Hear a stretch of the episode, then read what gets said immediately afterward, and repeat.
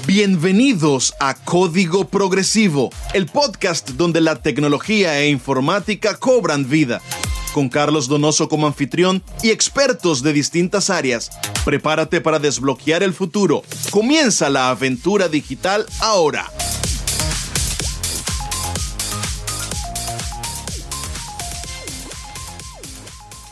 Bienvenidos a este episodio de Código Progresivo, el podcast donde exploramos y discutimos temas relacionados con la tecnología, el desarrollo y la innovación. En este episodio estamos encantados de presentar a nuestro invitado, Shakiro Feikan, ingeniero de sistemas con amplia experiencia en desarrollo de software y CEO de la empresa Soluciones 3S. Shakiro ha trabajado en diversos proyectos enfocados principalmente en la rama de la salud y con su empresa ha logrado ser un referente en software hospitalario. Hoy tendremos la oportunidad de conocer más sobre Shakiro, su trayectoria profesional y aprender de sus valiosas experiencias. Prepárate para sumergirte en el apasionante mundo de la tecnología con Shakiro Feikan en Código Progresivo. Hola Shakiro, ¿qué tal? ¿Cómo estás? Buenas noches. Querido Carlos, muy buenas noches. Qué, qué gusto tan grato para mí saludarte, acompañarte en este espacio que, que vengo siguiendo desde que iniciaste, amigo, y contento, contento de poder saludarte y, colaborarte en, en, este, en este proyecto tan interesante. Perfecto, Shakiro, muchas gracias. Para empezar, por favor, coméntanos acerca de tu formación académica y cómo te iniciaste en el mundo del desarrollo, qué es lo que te gustaba de la ingeniería propiamente y cómo ha sido tu carrera hasta el momento.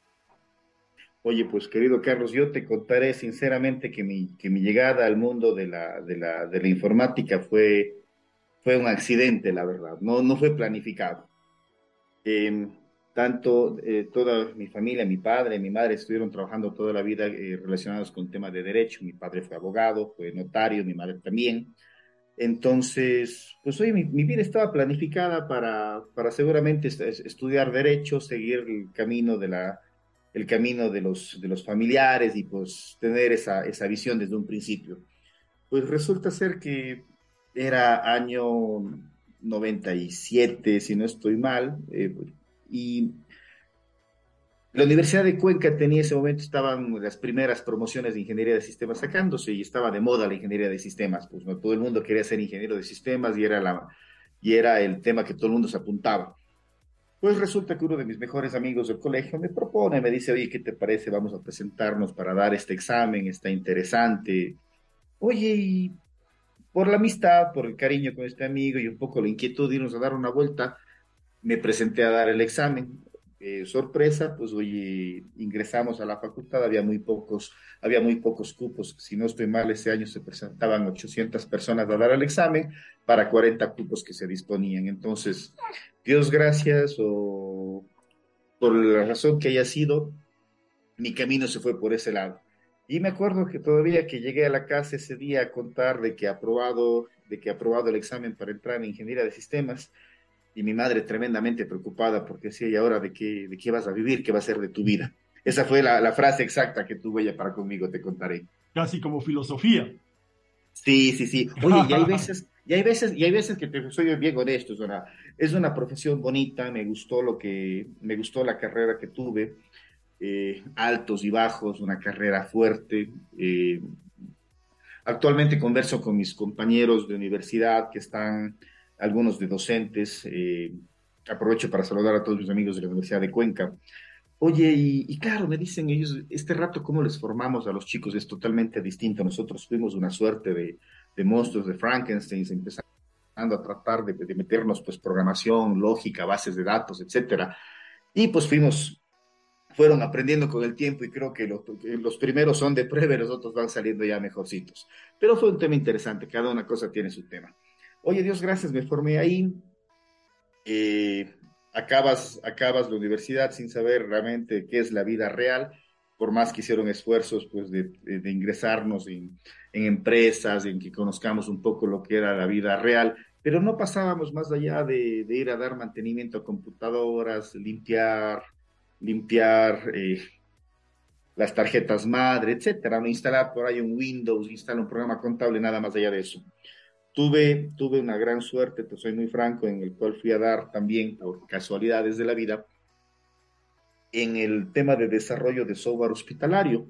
un proyecto que era interesante, a mí me llamaba mucho la atención. Yo tenía varios, varios primos y tíos médicos y, y me llamaba mucho el tema de la medicina. Entonces era interesante saber eso y empecé a abrirme camino por ese lado. Estuve trabajando en desarrollos en Cuenca, en algunas de las clínicas de allá. Se dio un proyecto y hubo un proceso en el cual eh, Solca, Solca Núcleo de Cuenca le vendía el software a Solca Núcleo de Quito, un proyecto bien interesante, bien grande. Solca Núcleo de Cuenca, pues hoy una, un hospital espléndido, bien bonito, al mando del doctor Raúl Alvarado. Y dentro de ese proceso, yo creo que como las haciendas antiguas que vendían las haciendas con todo y los indígenas, hermano, este, este software vendieron con todo ingeniero. Y fui a dar con mis huesos a Quito que era un tema que, que, a mí me llamaba la atención, o sea, desde el punto de vista, desde el punto de vista eh, personal, era el tema, pues, de abrirme camino en un nuevo, en, un, en una nueva ciudad, eh, estar trabajando al frente de un hospital de semejante tamaño, Solca Núcleo de Quito, hablas del hospital oncológico más grande en el país, de los más importantes. Entonces, era una, era una condición muy, muy interesante para mí. Eh, dejar familia, ir de, oye, dejar de ser hijo de familia, de vivir en casa para ir a, ir a vivir en, en una ciudad grande, vivir en tu depar solo, empezar a moverte por tu cuenta, muy interesante. Empecé a, Dios gracias que hay una muy buena empresa, Solca fue espectacular para mí. Justamente dentro de este proceso, el general Solón Espinosa, eh, alguien a quien yo aprecio y admiro muchísimo, el coronel Benjamín Núñez, el director ejecutivo del hospital, tuvieron la condición de, apostar en el tema de, de, de, capacitaciones a mi persona. Debo agradecerles a ellos, gracias a ellos pude obtener una, una certificación de Oracle DBA, estamos hablando del año 2000, 2002, aproximadamente 2003 Oye, y mi vida, que yo ya venía haciendo programación, desarrollando en Oracle, etcétera, cambió radicalmente. Pues eh, al entrar allá a certificarme como Oracle DBA, oye, ya sabías cómo funcionaba el motor de esta cosa y entrar a programar ya como DBA era una cosa absolutamente distinta. O sea, creo yo que no debería permitirse a un ingeniero lanzar código en un software de aplicación Premier Class si no tiene unas nociones bastante fuertes ya de, de, base de datos. No importa la base de datos, no importa si es, eh, Postgres, Oracle, eh, SQL Server, o si te gusta Microsoft. Eh, lo importante es que sepas cómo está funcionando. Y pues, oye, dedicarte a que cada cosa funcione en engranaje correctamente. Em, cuando vos empiezas a programar, como uno comete muchos errores, piensa que la herramienta con la que está, dígase Java, eh, React, la, que quieras utilizarnos al frente, que esa herramienta debe ser la, que con eso debes hacer todo y debes desbaratarte programando. No, vos debes, vos debes ser multi, debes ser multi herramienta.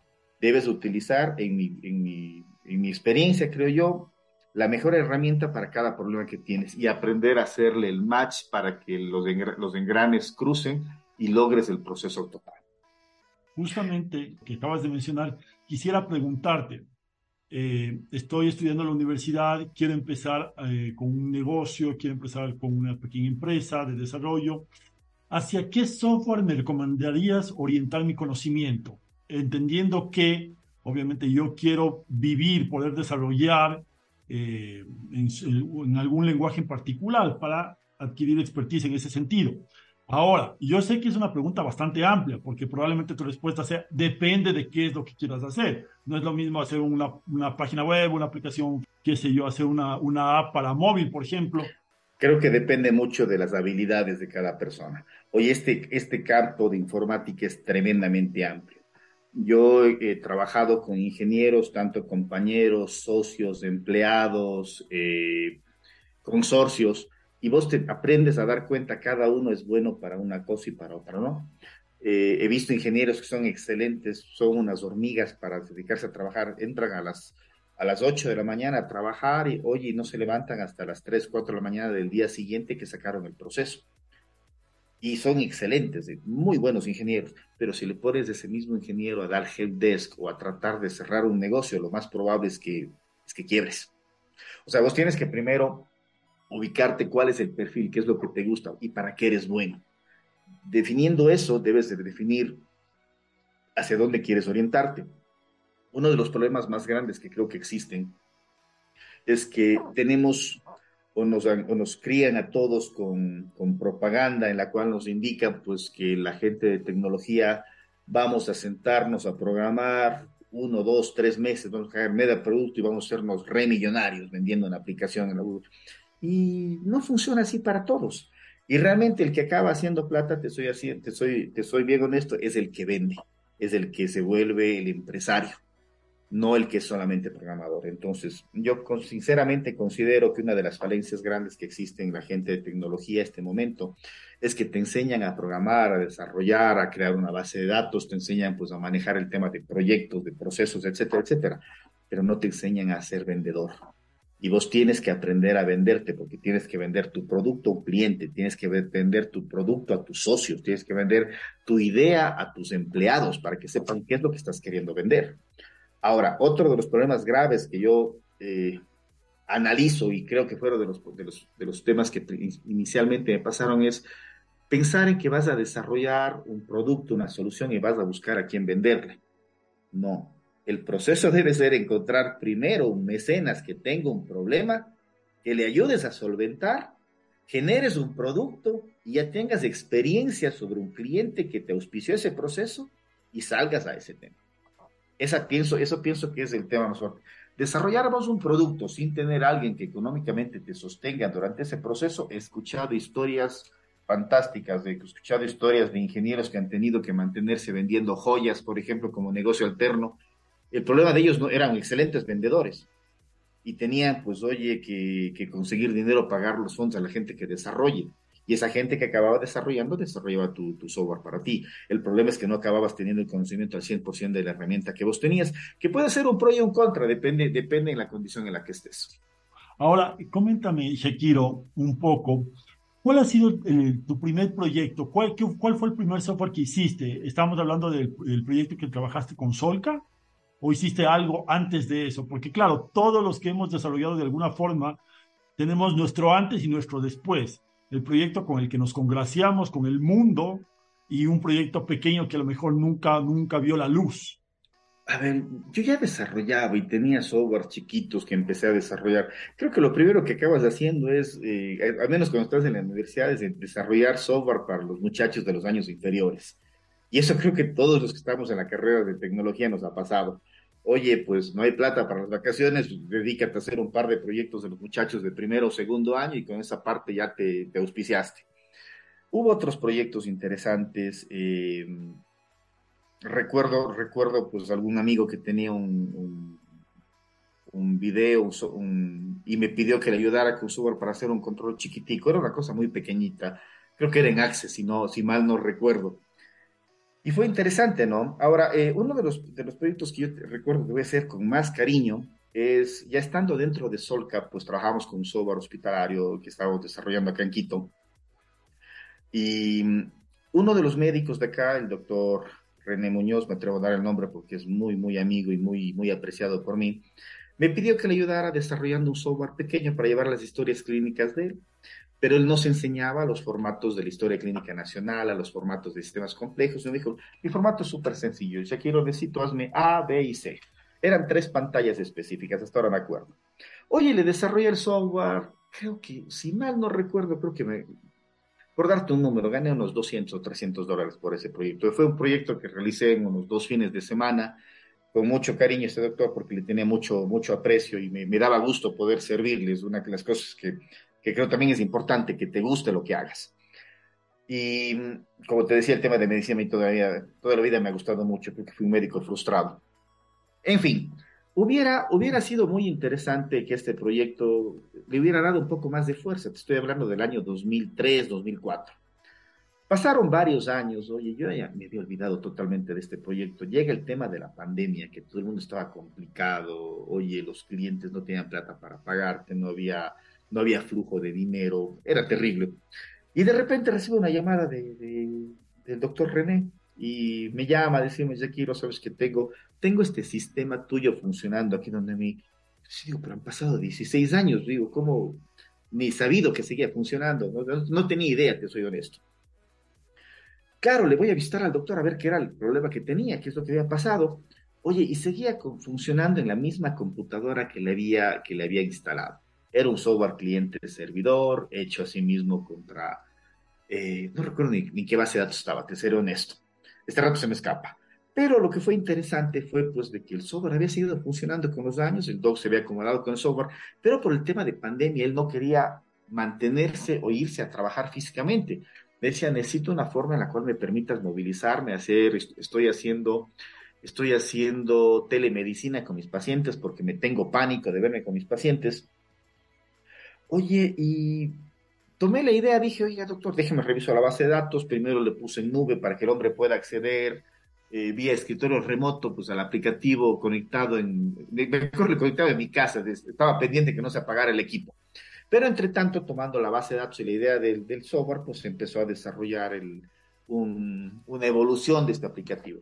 Y, y, a este software le tengo mucho agradecimiento porque no fue el software más grande que hice, pero hermano, fue el software que me dio de comer durante la pandemia y que me permitió sobrevivir hasta que pues empezaron a mejorar los tiempos. Y, y le tengo mucho cariño al, al, software. Eh, al nombre del al software le pusimos de nombre Leon Noir, León Negro en francés, en honor a la melena negra que tenía mi doctor René cuando lo conocí de joven, hace unos 20 años en el hospital, y el hombre se mata de risa todavía de esa anécdota. Me permitió ese tema, un, tema muy, muy interesante. Le guardo mucho agradecimiento a ese proyecto. Eso es un proyecto que le tengo cariño y aprecio por lo que significó en un momento difícil en la vida. Y por el tema del aprecio y cariño a este doctor que te cuento. Creo que de alguna forma todos quienes trabajamos en tecnología, tenemos nuestro, nuestro proyecto que le pusimos más corazón y que como bien mencionas tú, pues quizás no fue el más grande, pero sí fue quien eh, más se ató sentimentalmente con nosotros, no, por decirlo no, de alguna en ese sentido el proyecto que yo más, le, yo más estimo, te soy honesto, que el, el, que considero mi tercer hijo es el, es el AIME, del asistente informático médico, es un software que fue desarrollado hace unos cinco años, es un software que nos está funcionando en algunos hospitales del país, eh, es un software que fue desarrollado totalmente en, en ambiente, en ambiente, en ambiente N capas, desarrollado sobre Java. Tenemos eh, toda la experiencia del equipo de trabajo mío durante los últimos 20 años, 22 años estoy en tecnología, estuvo lanzada a ese equipo, a ese, a ese software, a este, a este proyecto. Entonces es muy interesante este proyecto, me, a mí me, me fascina, me apasiona porque logramos un tema de lanzarnos a, herramientas open source o freeware para tratar de bajar costos al máximo. Es un proyecto en el cual una clínica mediana puede estar trabajando sobre un fierro de no más allá de unos 2.000, 2.200 dólares, sin pagar un centavo de licencias porque todo está incluido, y lo que igual nos permite a nosotros ser muy competitivos y brindar un proyecto interesante. Es un proyecto que significó cinco años de mi vida, es un proyecto que eh, casi me cuesta mi, casi me cuesta mi matrimonio porque, pues claro, yo no quería dejar el proyecto, decía, no digo, estamos en la parte más fuerte. Me sentía como Colón cuando iba a América, hermano, y se le quería, y se le querían revelar los, los marineros, y decían, no, no vamos a llegar a las Indias, regresemos. Yo decía, hay que seguir, al fondo está, por allá vamos. Y esa parte fue la dura, ¿no? Fue, fue muy, muy duro. Eh, aún recuerdo ya después cuando pues ya pasaron, ya logramos el producto, empezamos ya a distribuir, a vender el producto. Eh, mi señora esposa Fernanda, que aprovecho para saludarle, me dijo, oye, agradezco realmente que seas así de terco. Otra persona quizás hubiera ya bajado los brazos y hubiera dicho, caigamos, eh, acepto un empleo, empieza a trabajar en talado. Eh, realmente fue un tema fuerte, pero tuve la suerte pues, de tener una persona que, que, me, que me apoyó mucho en este proyecto. Te soy honesto, son cosas que son importantes en la vida. Si vos no puedes, pues tienes que asegurarte tu equipo de trabajo y que tu familia estén, estén enfocados con lo que vos estás haciendo. Si no, hermano, estás complicado. Por supuesto, el apoyo de la familia importantísimo. Y claro, eso muchas veces, como mencionas, pues puede ayudar a consolidar el matrimonio o a terminar de acabarlo eh, bajo determinadas circunstancias, obviamente. Claro, pero, eh, pero date cuenta que, ese fue mi tercer hijo, hermano. O sea, y es, y es increíble, vos le quieres como un hijo. O sea, no estoy haciendo de menos a los hijos en absoluto, para nada. Pero es un cariño que le tiene, o sea, nació de vos, de tus ideas, de tus malas noches, de tus proyectos. Uh, muy interesante. Te soy honesto, cuando, cuando, cuando empezabas a ver que, que, ya funcionaba, cuando empezabas, por ejemplo, me acuerdo la primera vez que, que probamos el software que, que, que, al médico que está evolucionando saque el celular, tome y le diga, Siri, abre, abre iMed y empiece a evolucionar. Y empezaba el médico a dictarle al celular la evolución clínica que él estaba haciendo delante del paciente.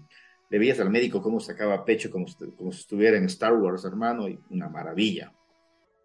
El orgullo que sientes en ese momento es indescriptible. Oye, te comento y te pregunto, dentro de toda tu experiencia, ¿cuál es el error más recurrente que tú ves en el mundo del desarrollo? ¿Qué es lo más común? Depende de los años que tengas, hermano, es como la vida misma. Vos a los 20 años no vas a comer el mismo, no vas a cometer los mismos errores que tienes ahora a los 40. Entonces, me acuerdo, yo no me olvidar jamás en la vida, el, error, el, principal error de los, de los novatos es empezar a creer que eres el, que eres el, genio, la bala, el, imparable. Entonces, eh, el rato que empiezas a a perder el miedo a equivocarte, a pensar que eres, eres infalible, pasan los errores. Entonces, yo no me voy jamás en la vida en uno de los hospitales que estaba trabajando que mando un, estaba metiendo mano en la base de datos y mando un, un date sin weather. Y hasta ahora me acuerdo, todas todas las cuentas por cobrar de esa clínica quedaron en 12 dólares con 96 centavos. Oye, cuando me di cuenta, Sentí que se me aflojaron las piernas, el estómago se me revolvió, tenía ganas de darme de cabeza contra el teclado. Respiré dos veces, pedí ayuda, oye, hice esto. Eh, bueno, primero recibí una buena carajeada, después me dijeron tranquilízate, dije ya voy a poderme analizar. Dios gracias, había, había estado pensado esta base de datos, aún no era DBA, pero Dios gracias, había estado pensado en que manejáramos los, los trails de auditoría correctamente. Entonces me dediqué esa mañana a analizar, ver cómo estaba el proceso y, a, desarrollar un, script que pueda, que pueda eh, deshacer y regresar al backup antiguo a todo el tema. ¿no? Hoy este rato ya con, o sea, si me pasa este rato ya de hora que el DBA, posiblemente me meto a la base de datos, hago un gestor de la base, recupero, pero ese rato sin ese conocimiento de DBA, ese rato sin siendo muchacho, estoy hablando que tendría unos 21 años más o menos, no, no, no, no 20 o 21 años.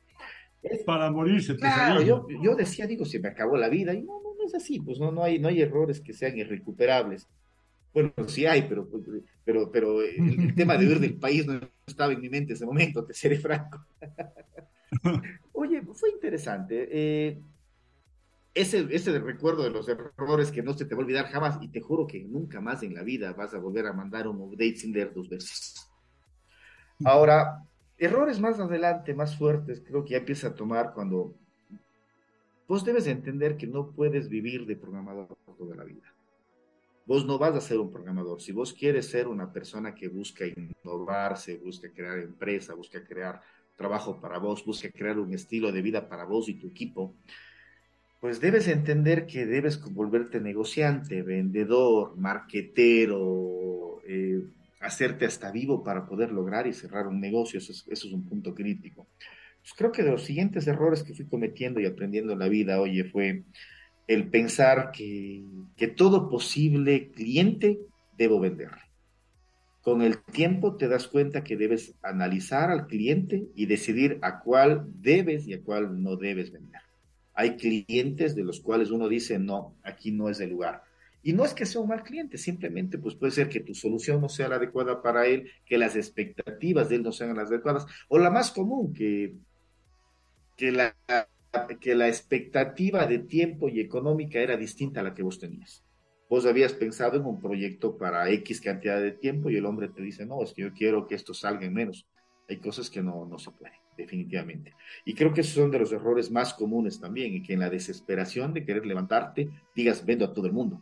Y puede ser, hay clientes que es preferible dejar pasar. Eso, eso, eso fue algo que la vida me ha enseñado con el tiempo. Ahora, un poco eh, me gustaría eh, hacer unas preguntas rápidas. Me gustaría eh, que me puedas responder y obviamente argumentar tu respuesta en, en fracciones de un par de segundos nada más. Okay. Entonces, te pregunto, ¿front-end o back-end? Back-end. ¿Por qué? Primero, porque soy Oracle DBA. Eh, mi formación es esa.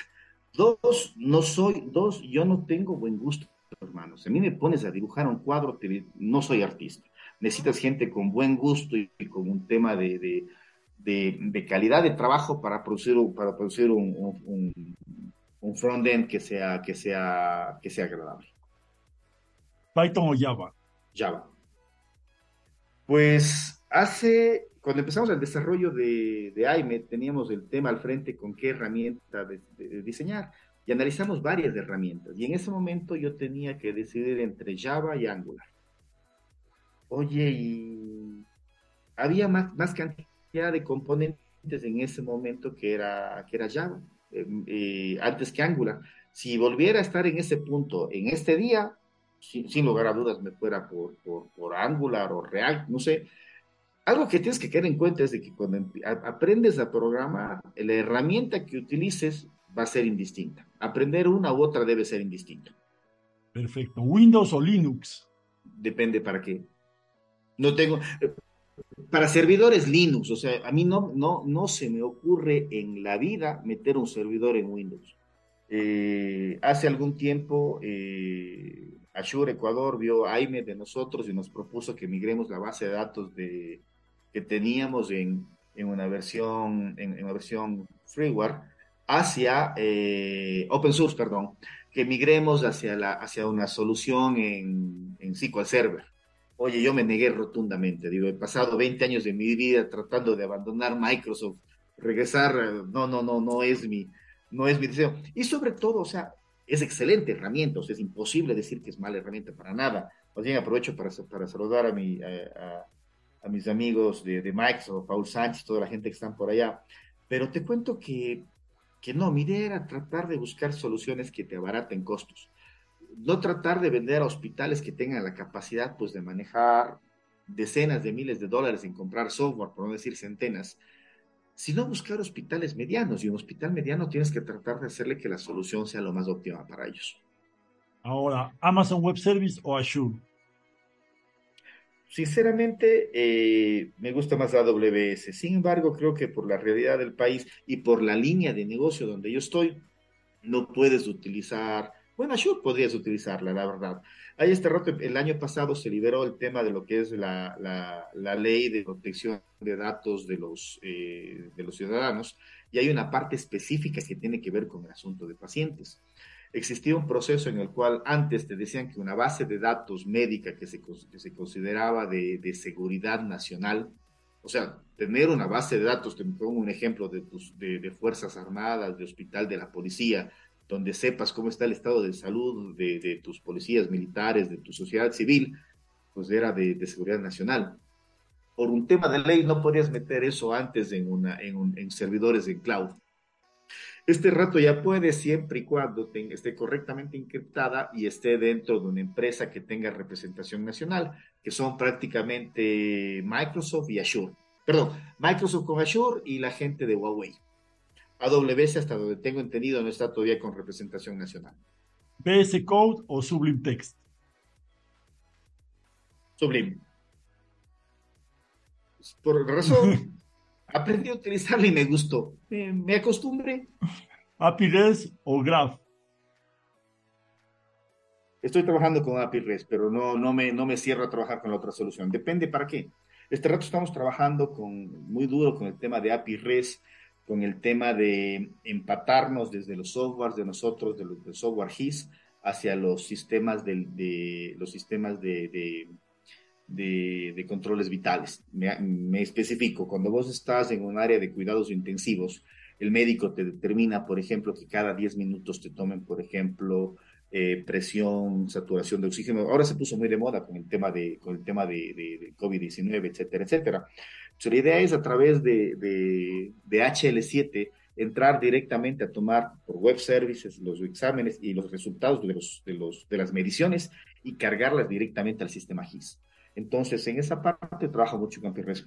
Te cuento que durante el tema de pandemia hubo un tema muy interesante. Había una iniciativa para crear ventiladores baratos a nivel de toda Latinoamérica. Entré en un, entré en un grupo de trabajo para eso. Éramos cerca de 160 profesionales de toda América Latina.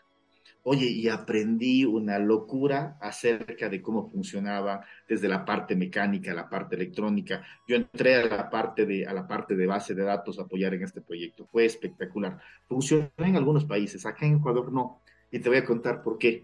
No funcionó acá en Ecuador porque parte del equipo que había entrado aquí a desarrollo eran los mismos que alquilaban los equipos a los hospitales, entonces no les convenía que funcionara. Cosas de la vida, hermano. Brutal, brutal. Docker o Kubernetes? Docker, tengo un poco más de, tengo un poco más de conocimiento por el lado de Docker. Kubernetes no debe ser malo seguramente. Oye, para cada, para cada roto un descosido, hermano. Totalmente. Ahora cuéntame, Shakiro, eh, ¿cómo tú haces o cuál es tu estrategia para mantenerte actualizado en el mundo tan cambiante que es la tecnología? Lo que está hoy por hoy en boga, probablemente mañana ya no lo esté. Hoy por hoy tenemos el tema de la CIA que están revolucionando de muchas maneras. El tema del desarrollo de código, eh, Microsoft está lanzando el tema de Copilot con todo lo que va a cambiar las suites ofimáticas tradicionales. Tenemos el designer de Microsoft justamente que también salió recién. Entonces, ¿cómo haces tú para... y todo lo que va a salir además? Y, conste que todo lo que me estás hablando en este momento apareció en marzo de 2023. Fueron 31 días de un salto impresionante. Eh, oye, yo me reía porque le escuchaba a mi hijo que me conversaba, oye, eh, acabo de ver en el TikTok que puedo hacer con, que puedo hacer un video con inteligencia artificial y me mataba de gusto, podía ver con él el video, ¿no? y te ponías a leer. A Al final de cuentas recibes información de, múltiples lados. Yo trato de estar hoy atrás de, a ver, eh, mi generación estamos detrás de Twitter, no, no, no soy mucho, la verdad, de Instagram. No, no, no, no, ya no estoy en esa generación, te seré honesto. Por vos, por vos hago excepciones a veces, hermano, para verte los viajes que vas a la playa, hermano, y, y disfrutas, vos como, como, como, como se merece un profesional. Pero Twitter es un excelente medio. Sigo un par de canales que me parecen interesantes. Tengo canales de YouTube que los sigo también. Uh, pero acabas, oye, aprendiendo mucho de los ingenieros jóvenes. Yo trato de rodearme bastante de ingenieros jóvenes.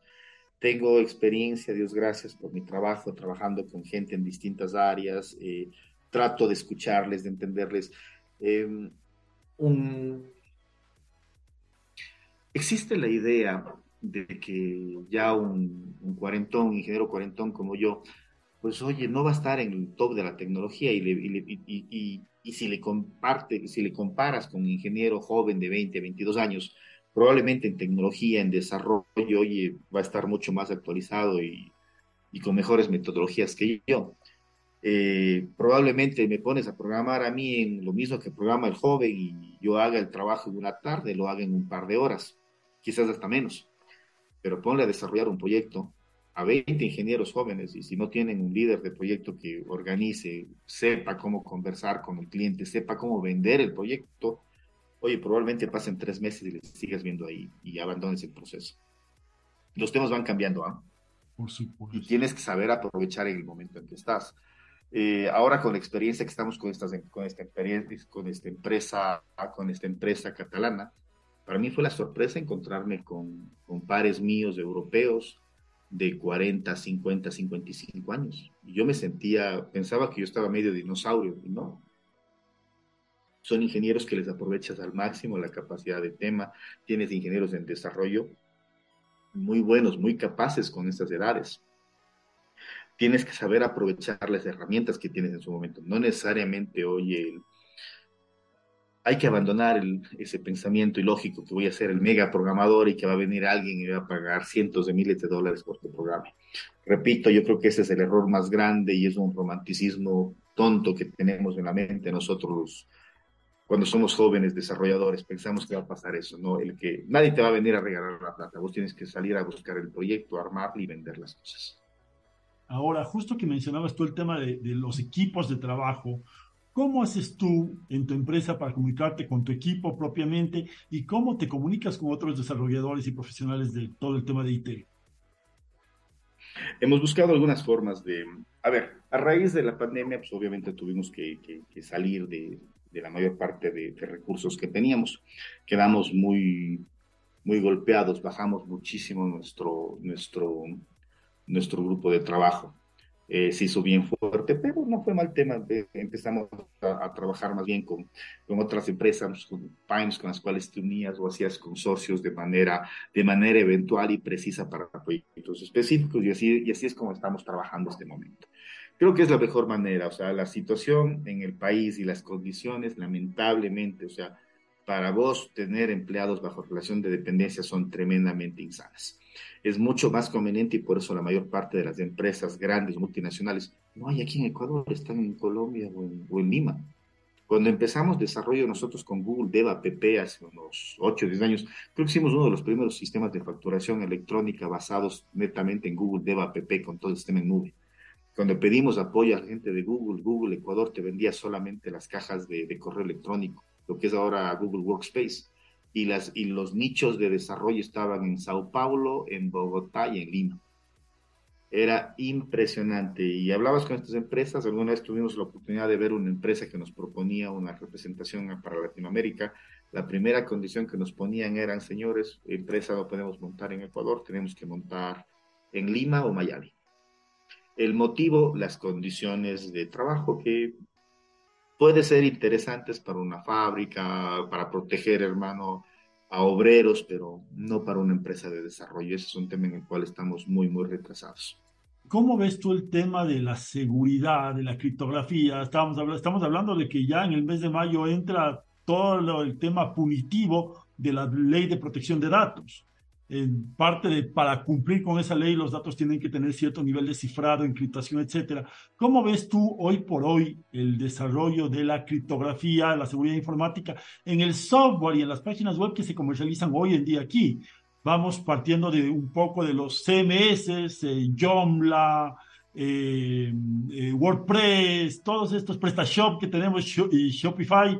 Entonces, ¿cómo ves ese tema hoy por hoy? Oye, em, a ver, bueno, primero hago un, breve paréntesis a, Carlos, le conozco de varios años y, Carlos fue durante varios años un consultor externo para nosotros en la empresa en el tema de seguridad. Gracias a un poco a lo que Carlos nos orientó, Oye, definitivamente en temas de seguridad en Ecuador estamos en pañales. Hay muy pocos profesionales que están preparándose orientándose de manera seria hacia ese punto. Vos ves un montón de ingenieros que dicen, yo, yo tengo mi software desarrollado en web, pero te juro que el 80-90% de ellos te metes a ver el código de ellos a través del navegador y vas a poder sacar el usuario y la clave y el puerto y, el, y la IP y el puerto al cual se conectan. Y con esa clave quemada vas a poder borrarle, sacarle, sacarle toda la información. Entonces, sí es un tema crítico acá en el país. Eh, tengo un muy buen amigo, eh, ex profesor mío, el doctor Diego Ponce, en la ciudad de Cuenca, eh, experto, es un, experto en el tema de seguridad, gran, gran amigo.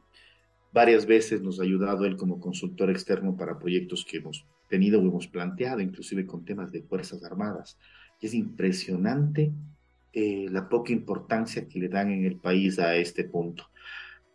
Eh, los softwares de contenido que me estás hablando, Joomla es un dolor de cabeza. No hay día en que no escuches voz de algún cliente que se queja de que la paginita en Joomla que me maneja el ingeniero que salió de la universidad o que está estudiando en la universidad me, me han hackeado y sale tal mensaje. O sea, hermano, lamentablemente no hay nada gratis. O sea, lo único gratis en la vida es la gripe y tenemos que entender eso los ecuatorianos, de que hay cosas que son básicas y que la, que la seguridad va cambiando. Eh, algo que ha cambiado este rato mucho, por ejemplo, ya ves consultores de seguridad para temas, por ejemplo, de, de abstracción de datos, es muy raro ver este rato profesionales, por ejemplo, que se, que se promocionen en Facebook, en redes, porque le están llamando a pedir vacunas, a pedir, a, a, tratar de extorsionarles. Entonces, ya ves otro tipo de cosas. Tengo un muy buen amigo, un, un coronel del, del ejército ecuatoriano, experto en inteligencia militar, al cual llevo varios años asesorándole, no comercialmente, sino como amigo. Me tiene problemas, nos ha ayudado Alguna vez, inclusive Carlos, contigo tuvimos la oportunidad, te invité a vos, no sé si recuerdas, 2010. Este rato, eh, era una cancha de fútbol este rato, este, este rato creo que es la plataforma gubernamental, gubernamental norte aquí en Quito.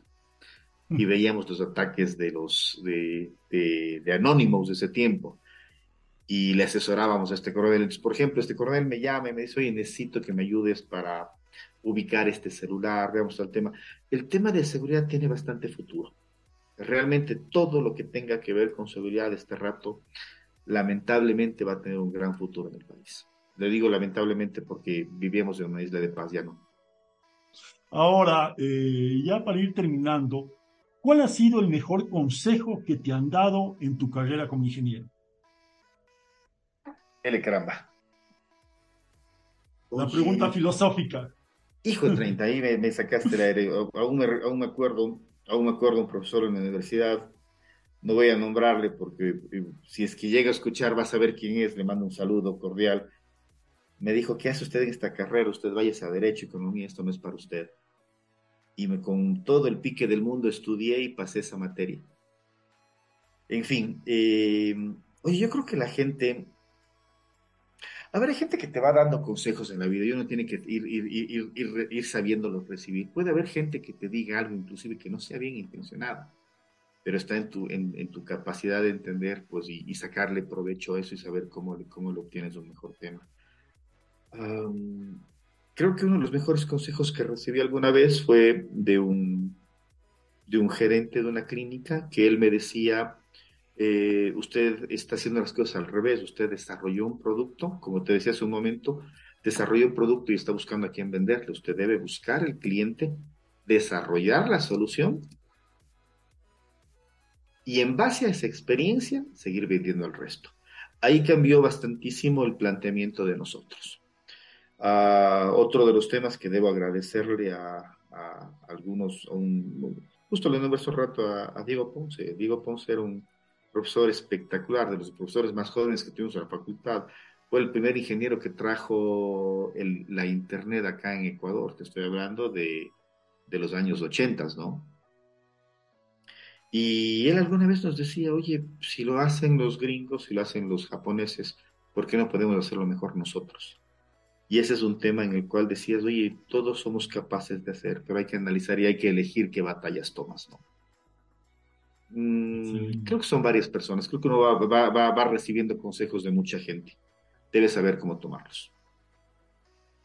Muy cierto. Es, correcto lo que mencionas y la verdad, claro, te pones a pensar en todo el tema tecnológico y te pones a pensar, claro, ¿cuántos especialistas en el tema de, tecnología, de sistemas, eh, están en su primer matrimonio todavía? Porque, claro, los que somos más apasionados, creo yo, que de alguna forma nos volcamos tanto a lo que creemos, como tú mencionabas el caso que, que, tu esposa Fernanda te estaba acompañando, apoyando y todo eso, realmente es pocas, yo creo que pocas mujeres lo hacen y de verdad tenemos que eh, las personas de tecnología principalmente enfocarnos en conseguir eso justamente, partiendo ya de un tema más personal incluso. Eh, es fuerte, oye, verás, algo, algo que también vas a aprender y, y te, me permito dejar como consejo a la gente que nos esté escuchando, sobre todo los ingenieros jóvenes. Queridos amigos, cuando ustedes estén en un puesto importante, estén bien, todos son amigos. Oye, todo el mundo te saluda, todo el mundo te llama a ver cómo estás, todo el mundo te viene a visitar a ver qué te vende, qué negocio haces contigo. Cuando, em, cuando empieza una época mala, eh, hiciste tomaste una mala decisión, dejaste tal proyecto, estás, no estás en el top, no estás arriba, cuando empiezas a caer, vos ahí notas cuál gente está a tu alrededor. Eh, no tengas miedo a caerte, oye, la gente que se cae es la que tiene la capacidad de volverse a levantar, y que tiene la capacidad de volverse a levantar. Oye, esa gente es impresionante, esa gente no se vuelve a caer. Y si yo no, vuelvo a pisar mal y se levanta otra vez. Y es algo que, te soy honesto, me, ha pasado al menos dos veces en la vida. La una por muy confiado, la una por confiar en tal vez en gente que no debía haber confiado en su momento. La segunda, tal vez por tomar malas decisiones en el punto de vista de negocios, porque somos informáticos y tenemos que aprender a hacer negocios. Si no haces negocios y cometes un error y lo más probable es que te cueste, te cueste a la empresa y te va a costar plata. Los errores cuestan plata. Oye, pero el tema es de que te vas a dar cuenta que cuando caes, la gente que está ahí, que te da una mano, que te levanta, es la gente que debe estar cuando estés bien otra vez porque es impresionante cómo te llegan, hoy estaba pendiente de vos, qué bueno que regresaste, te vemos muy bien. Así, qué bueno, muchas gracias. Caballerosamente, hermano, te retiras el sombrero, saludas, te das la vuelta y te vas. Ahí empiezas, o sea, uno aprende cuando está mal, no aprende cuando está bien. es mala consejera. no hay, hay el tema este que dice que eh, un mar en calma no hace, no hace, un mar en calma no hace buenos marineros, ¿no? Pero lo que tienes que entender es que el marinero que se te bajó del barco cuando estabas mal no tiene por qué regresar donde vos cuando empiezas a levantarte. Ahora, eh, Shakira, para finalizar esta, esta entrevista que ha estado de más interesante, se nos ha ido el tiempo y probablemente tengamos que dividir en dos capítulos. Eh, me gustaría saber qué mensaje final quisieras dejar para los jóvenes que están empezando a estudiar ingeniería y sistemas, tal vez primero, tal vez segundo año. ¿Qué mensaje les darías tú desde tu experiencia, desde tus éxitos y desde, y por supuesto, sin lugar a duda, también desde los fracasos que todos hemos tenido? Te agradezco por tu, te agradezco por tu palabra de éxitos. Yo soy honesto, no, muy humildemente creo que debo decirte sinceramente, oye, creo que he hecho un trabajo que me gusta, eh, ha servido a personas y eso me hace sentir muy, muy agradecido de la carrera que tengo. Oye, ¿qué te puedo decir? Este rato estamos ante un mundo en el cual, oye, vemos la, inteligencia artificial venirse. Hay mucha gente que tiene pánico, dice, ¿por qué voy a estudiar ingeniería de sistemas? Va a venir alguien que programe lo que yo, va a pedirle a una computadora y va a lanzarme el código que necesita. Esto no va a pasar. Yo sinceramente dudo mucho que eso llegue a pasar, pero creo que las cosas van cambiando. Vos tienes que especializarte. Imagínate vos este rato, analicemos un tema de un médico. Uso ese ejemplo por lo que estoy trabajando con ese medio, ¿no? Un médico general, hermano, tiene un nivel de vida hasta aquí, no más allá. Entran, entonces, ¿qué es lo que hacen estos manes? Van a especializarse o subespecializarse. Es exactamente lo mismo con nosotros. No podemos ser todólogos no puede ser conocedor de absolutamente todo. Yo me asusto cuando, cuando, cuando llega alguien con una carpeta eh, y lee una carpeta de vida que, en la cual digo, oye, este man hace más de lo que he hecho toda mi vida. Digo, está, o sea, son DBA, son desarrolladores, son diseñadores web. Eh, oye, por poco, por poco, eh, te juro que por poco no dice, oye, ¿qué hace el hombre allá? Que venga y coja la gerencia mejor y yo me voy a descansar. No, no existe eso. O sea, la, la idea debería ser, número uno, analizar que, que, una carrera de tecnología, ya sea una, una, una, una tecnología, una ingeniería, una, una arquitectura de software, por ejemplo, debe venir complementado con una subespecialidad. Y yo seguramente le sugeriría a esas personas que traten de analizar un área específica en la cual te vuelvas experto. Entonces, eso te, eso te magnifica para ese grupo específico y te reduce, obviamente, tu, tu, grupo de competencia con el que te vas a encontrar. Pienso que yo, yo haría, haría, haría ese tema. Además que de todas maneras, oye, te pongo un ejemplo, si estás vos, si eres un informático y te especializado en el tema contable, en el tema de auditorías, si algún momento pues no encuentras trabajo en un área, te vas por la otra. Correcto, correcto, Shakiro. Sí, muchas gracias por, por lo que nos comentas. Bueno, antes de despedirnos, queremos darte una vez más las gracias por tomarse el tiempo de unirse a nosotros y enriquecer nuestra conversación. Buenas noches, amigo. Un gusto enorme haber compartido con, contigo y con, y con la gente que se está tomando el tiempo de escucharnos. Un abrazo enorme, amigo.